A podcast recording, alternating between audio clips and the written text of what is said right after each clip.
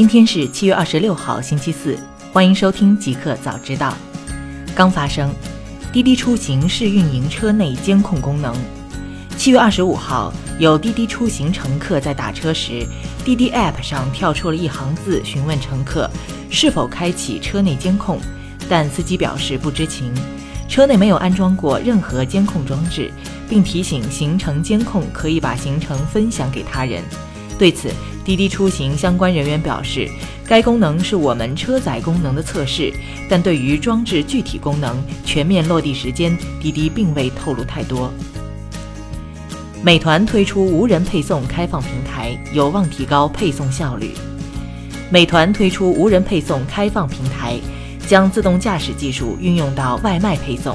美团联合创始人、高级副总裁王慧文表示，通过无人配送。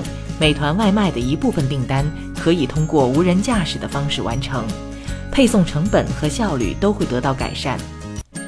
目前，美团无人配送开放平台集合政府、高校、企业三方力量，已经吸引包括清华大学、加州伯克利大学、北京智能车联产业创新中心、华夏幸福、Segway 等二十家国内国外合作伙伴加入。大公司，彭博社。一百三十亿美元的中国电竞市场，腾讯只想当主演。彭博社报道，中国电竞市场价值一百三十亿美元，腾讯占据了全球最大游戏市场的核心位置。他计划一年为电竞市场投资十亿元人民币，希望像王者荣耀这样的激烈比赛能够确保公司在这一迅速发展的市场占据首位。和动视暴雪公司一样。腾讯也加入了积极推广职业游戏的阵营。华为在海外涉足互联网，发布在线音乐服务。华为公司的主业是手机、电信设备、企业网络设备，华为的互联网业务寥寥无几。令人略感意外的是，据外媒最新消息，华为在海外部分地区面向消费者推出了在线音乐服务。据国外科技媒体 TechRadar 报道。华为推出在线音乐服务的地区是中东五国：埃及、沙特阿拉伯、伊拉克、约旦、阿联酋。未来这一服务还将覆盖中东地区的更多国家。据报道，华为推出的是完全没有广告植入的音乐流媒体服务。此次的华为在线音乐服务是否会在全球更多国家推出，甚至购买更多的英语音乐版权和苹果音乐、Spotify 等行业巨头竞争，尚不得知。高通再遭欧盟反垄断调查，最多可能被罚二十三亿美元。欧盟委员会日前向美国高通公司发出一份反对意见补充声明，对该公司涉嫌垄断市场行为进行深入调查。如果欧盟对高通新的调查坐实，高通将面临被处以最高达二十三亿美元的巨额罚款。根据欧盟规定，反垄断行为的罚款上限是全球营业额的百分之十。高通2017年全球营收约为230亿美元。亚马逊预建空中仓库，以方便无人机送货。据外媒报道，在全力打造无人机送货服务的过程中，亚马逊还准备打造空中仓库。该公司周二获得了一项空中仓库专利，它利用小型飞艇运载存放商品的仓库，并让它悬浮在空中。这种空中仓库。又叫空中订单旅行中心 （AFC），将会配上无人机群。易贝宣布将从今年秋天开始支持 Apple Pay。据外媒 Nine to Five Mac 报道，易贝宣布将从今年秋天开始支持 Apple Pay 这种付款方式。支持 Apple Pay 的决定是易贝在2015年从 PayPal 拆分的长期影响。虽然这家电子商务的默认付款方式仍为 PayPal。但该网站正在转向新的支付平台，该平台将提供多种选择。eBay 还宣布，该公司正在与 Square 的快速融资服务合作。根据 Square Capital 的合作，卖家可以申请五百美元至十万美元的贷款来发展他们的业务，但该选项只适用于美国的部分客户。腾讯回应微信常用功能将全面收费，消息不属实。近期有文章称，腾讯宣布八月一号，微信所有功能将全部收费。对此，微信团队称，该说法严重失实。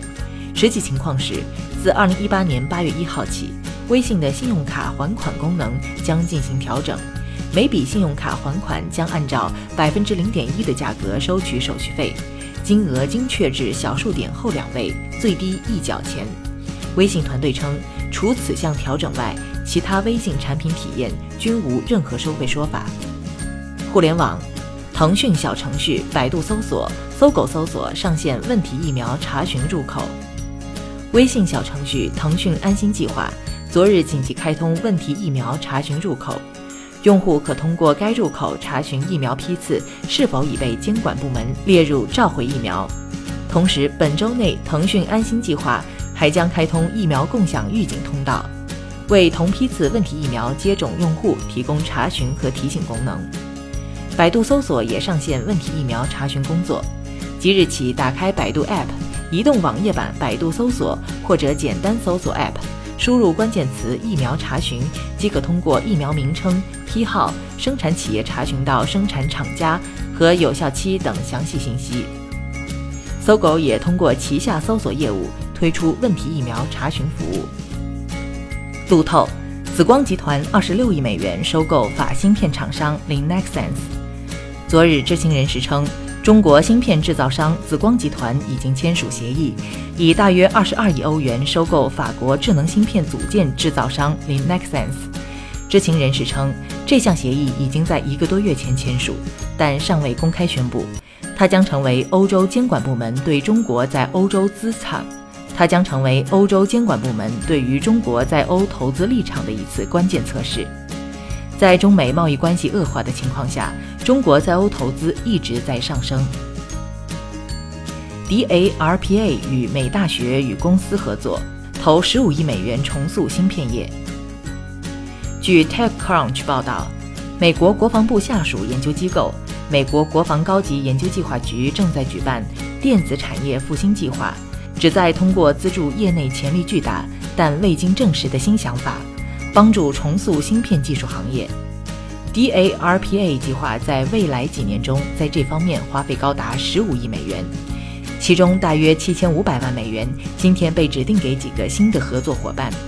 电子产业复兴计划是 DARPA 去年推出的，自从那时起，他已经向全美大学和研究实验室中征求了建议，并最终确定了选择资助的几个对象。国内 iPhone 用户正在面临大量 iMessage 垃圾。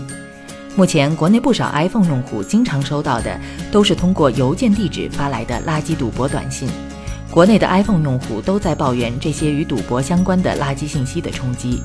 这些信息中链接的多个 App 内均植入赌博网站，并利用改头换面的形式通过了苹果商店的审核。许多 iPhone 用户在呼吁移动运营商解决这个问题。事实上，运营商没有能力像处理短信那样控制和过滤 iMessage。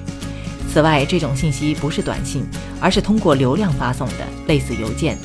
考虑到苹果对用户隐私的重视，他们也无权在端读取信息内容，因此无法通过内容对用户进行监管。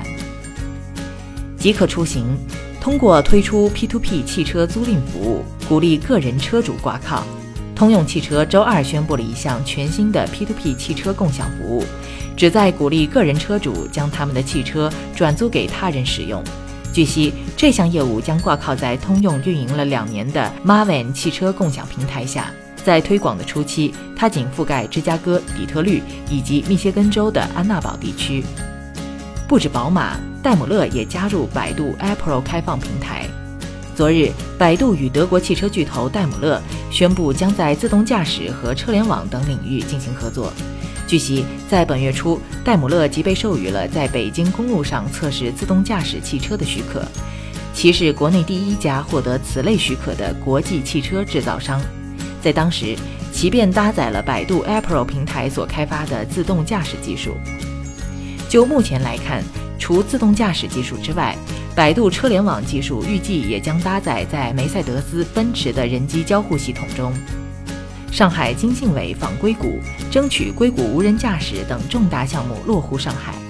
上海市经信委主任陈明波近日率团访问硅谷，期间，陈明波分别拜访了谷歌、百度、新思、应用材料、安谋、特斯拉、小马智行、英特尔等企业，与相关风投基金以及投资企业进行了交流。代表团一方面邀请谷歌 CEO 桑达尔。皮查伊等人工智能相关企业高层参加2018世界人工智能大会，另一方面争取谷歌微帽无人驾驶等一批重大项目落户上海。新产品 Steam 客户端更新，正式加入全新 Steam 聊天系统。Wellve 公司通过最新的 Steam 客户端更新，将自六月十二号起公测的新版 Steam 聊天系统面向 Steam 所有用户正式推出。令人耳目一新的好友列表和聊天系统，可以让您为更便捷的与 Steam 好友聊天和游戏。